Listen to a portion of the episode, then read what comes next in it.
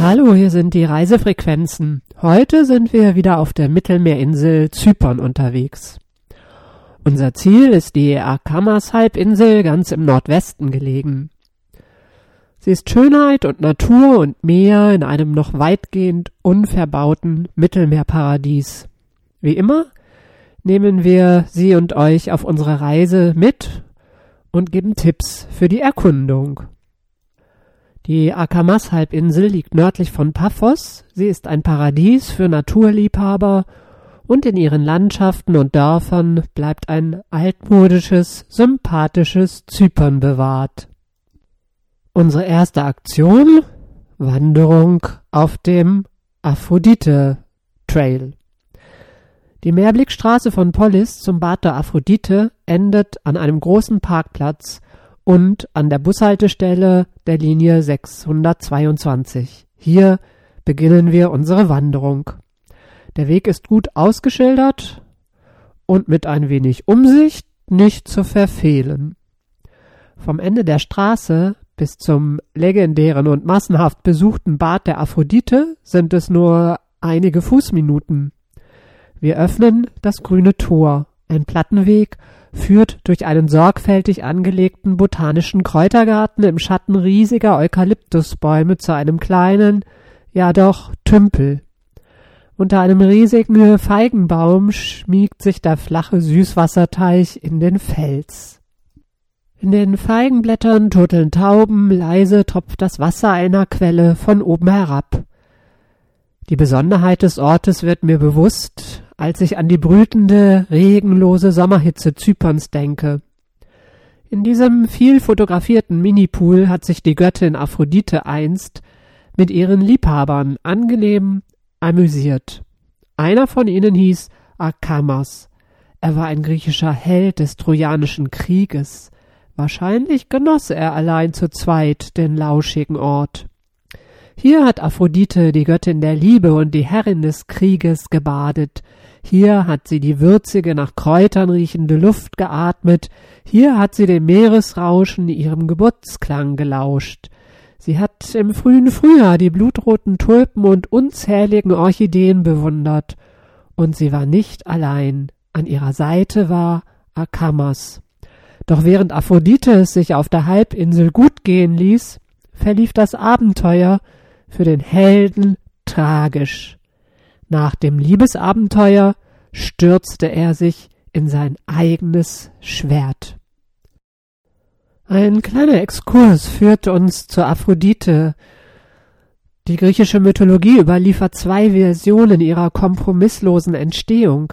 Entweder ist Aphrodite eine Tochter von Zeus oder sie ist das Produkt einer Vergewaltigung. Als Uranus, der Himmel, versucht Gea, die Erde zu vergewaltigen, stiftet Gea den gemeinsamen Sohn Kronos an, den Penis des Uranus mit einer Sichel aus Feuerstein abzuschlagen und ins Meer zu werfen. Das Geschlechtsteil strandet nach Umwegen schließlich an der Küste Zyperns. Aus dem Schaum entsteht Aphrodite an zyprischen Gestaden. Sie wurde zwangsverheiratet mit Hephaistos, dem Gott der Schmiedekunst. Die beiden bilden ein illustres Paar. Er, der klumpfüßige und hässliche, der Zypern als Insel des Kupfers den Reichtum bringt, und sie, die untreue Schöne. Homer berichtet in seiner Odyssee darüber.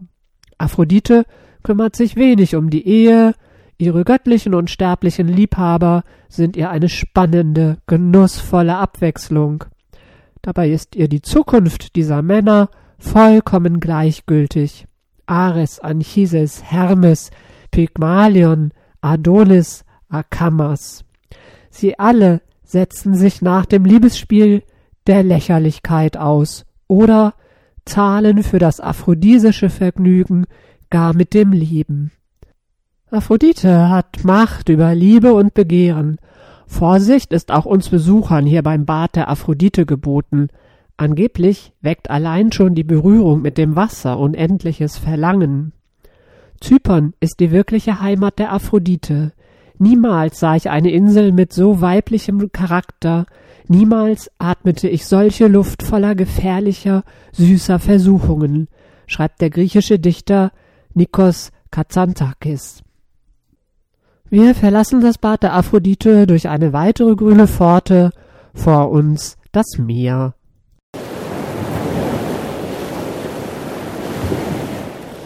So blaugrün, so unendlich klar, selbst die Karibik ist keine Konkurrenz. Am schönsten ist das Idyll im Frühjahr, aber auch jetzt im späten Herbst ist es paradiesisch. Wir wandern entlang der Steilküste und blicken tief hinab ins Blau. Es riecht nach Thymian, Pinien und Wacholder. Rund 530 verschiedene Pflanzenarten wachsen hier. 186 Vogelarten versuchen, dem Vogelfang der Zyprer zu entkommen. Je nach Jahreszeit leuchtet der gelbe Ginster, feiern die zartrosa Zistrosen ein rauschendes Farbfest oder hängen die roten Früchte des Erdbeerbaumes zwischen den Zweigen. Akamas ist ein Refugium, Natur fast pur. Lange Zeit war die Gegend britisches Militärgebiet und blieb so von der wuchernden Bauwut verschont. Seit Jahren mühen sich Umweltschützer, die Akamas-Halbinsel in ihrer wilden Schönheit zu bewahren. Doch viele Zyprer lockt das schnelle Investment. Hotels werden gebaut und Straßen dort verbreitert, wo eben noch Orchideen blühten. Auch für uns wird dieser erste Wegabschnitt der Wanderung trotz fantastischer Ausblicke auf Küste und Meer manchmal recht nervig. Auf der breiten Staubstraße überholen uns dreckwirbelnde Quads und Buggies mit sich rücksichtslos amüsierenden Fahrern. Rechts unten liegt eine tote Ziege, angefahren und einfach den Hang hinuntergeschoben. Es dauert eine kleine Weile, bis wir uns wieder auf die blaue Weite konzentrieren. Dann zeigt ein Schild bergauf. Der Aphrodite Trail zweigt ab. Wir verlassen die Küstenstaubstraße und folgen dem Zickzack des Pfades aufwärts zum 370 Meter hohen Mutitis Sotiras. Im Frühjahr blühen rechts und links hunderte Ragwurz und Knabenkräuter, kleine Lilien sprießen aus dem Boden, später kommen die Gladiolen. Der Ausblick wird mit jedem Höhenmeter spektakulärer. In der Ferne können wir fast das Ende Zyperns am Kap Arnautis sehen. Weiter unter uns lag die Fontana Amorosa, eine wahrscheinlich vor Touristenschreck ausgetrocknete Liebesquelle. An der Küste, von oben nur mit dem Fernglas gut zu sehen, steht das Amphitheater, das in Wirklichkeit ein Steinbruch war. Sein heller Kalkstein färbt das Wasser in kräftigem Türkis. Die bekannteste Bucht dort unten ist die sogenannte Blue Lagoon. Blaues Wasser, sanfter Sandboden. Doch die Romantik dort ist begrenzt, denn Partyboote dröhnen und meist ist zu viel los. Wir halten uns auf den sicheren Höhen des Akamas. Unterwegs steht meine Lieblingsbank mit einem Baum vor Blau. Wir gehen auf roter Erde um den Berg halb herum und wandern auf der anderen Seite in eine flache Senke hinunter. Hier stand einst ein Kloster, Perigostis Regenas wird der Ort genannt. An den bröckelnden Mauerresten hängen noch die Farbpigmente der Bemalung und ein uralter Weißdorn scheint die Geschichte des Ortes zu kennen. Seit fast 900 Jahren labt sich die alte Eiche an einer Quelle, von der sich einst auch die Mönche bedienten. Es ist ein magischer Ort. Von hier aus zweigen weitere Wanderwege in die Tiefen des Akamas ab. Wir bleiben auf dem Weg der Aphrodite. Über kahlen Kalkstein und die rote Erde steigen wir stetig bergab und genießen die Ausblicke auf die weite Chrysocho-Bucht bei der Stadt Polis. Bis wir nach guten acht Kilometern und zweieinhalb Stunden wieder beim Bad der Aphrodite sind.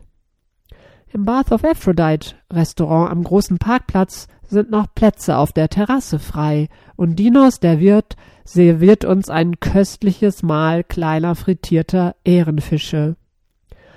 Irgendwann trennen wir uns von diesem traumhaften Ausblick und erkunden die Dörfer im Inland der Halbinsel. Wir machen einen kurzen Halt am Hafen von Lachi. Die ersten großen Hotels überschatten den kleinen Ort, den Kai und die zahlreichen Fischrestaurants. Hier beginnen die Bootsfahrten entlang der Küste und auch zur Blue Lagoon. Neben den Ausflugsdampfern liegt ein Militärschiff der Küstenwache und vorne direkt am Steg sind die Fischerboote verteut.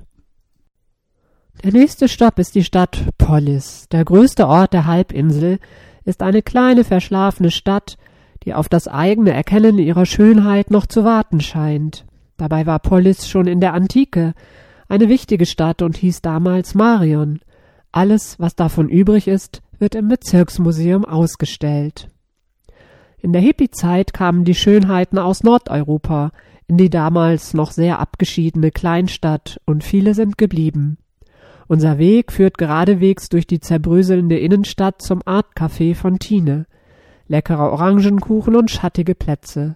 Trotz der Hektik ihrer Arbeit gestaltet Tine einen unprätentiös gelassen schönen Ort zum Verweilen. Nach dem perfekten Tortenstopp fahren wir gen Androliko.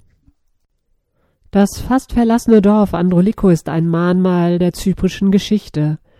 Mit der Teilung des Landes 1974 mussten die hier lebenden türkischen Zyprer ihre Heimat verlassen. Ihre steinernen Häuser stehen leer und verfallen. Manche sind jetzt Stallungen, in anderen wohnen ohne Luxus Menschen.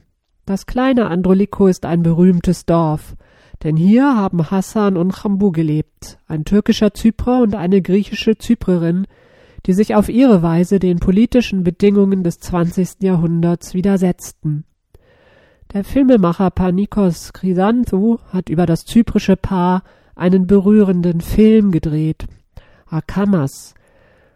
Er geht mit uns durch die Straßen des Dorfes und zeigt uns seine Geschichte. Wir treffen eine alte Frau, die auf dem Weg zu ihren Ziegen ist.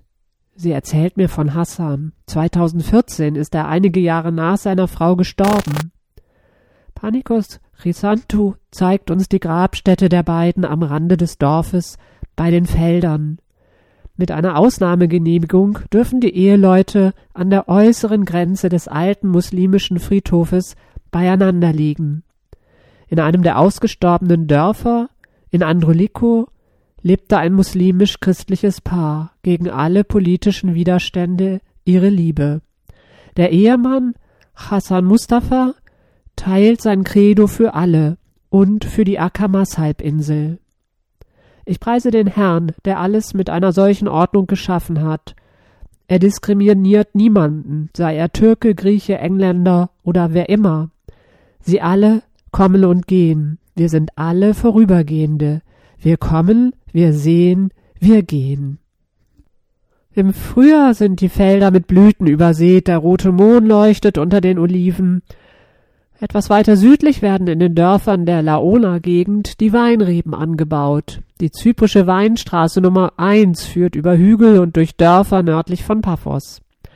Die Regierung Zyperns subventioniert den Tourismus fern der großen Badehotels und so sind mit dem Programm des Agrotourismus aus alten Dorfhäusern wunderschön sanierte Ferienwohnungen im traditionellen Stil entstanden.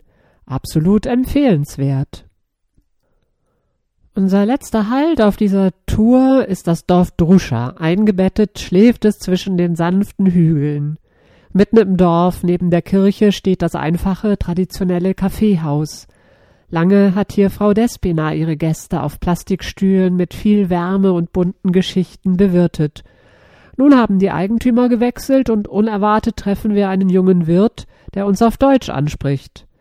Wir trinken einen zyprischen kleinen Kaffee mit ein wenig Zucker. Beim Lesen aus dem Kaffeesatz sehen wir zwinkernd nur Gutes. Dann spielen die anderen eine Runde Tavli, wir nennen es Backgammon während ich gelassen den Spielzügen zuschaue. Nebenan schlägt die scheppernde Glocke der Dorfkirche Aios Epiphanios. Nach dem Kaffee spazieren wir durchs Dorf, ernten verstohlen einen reifen Granatapfel und besuchen das neue Druscha Webereimuseum am oberen Dorfausgang. Nemos führt uns durch die Akamas-Ausstellung, die Natur und Geschichte und die Problematik um den Naturschutz zeigt. Im Untergeschoss präsentieren uns die Frauen ihre traditionellen Handarbeiten. Sie spinnen und weben und gestalten verschiedene Muster. Eine von ihnen lacht leicht verschmitzt, während sie aus kleinen hellen Seidenkokons mit geübter, ruhiger Hand und spitzer Schere Bilder zuschneidet. Sie weist auf ihre Augen. Auch mit über 80 Jahren braucht sie bei dem künstlichen Museumslicht keine Brille. Die Akamas-Halbinsel auf Zypern hat noch viel mehr zu bieten. Sie ist ein besonderer Ort und ein Stück des alten, langsam verschwindenden Zyperns.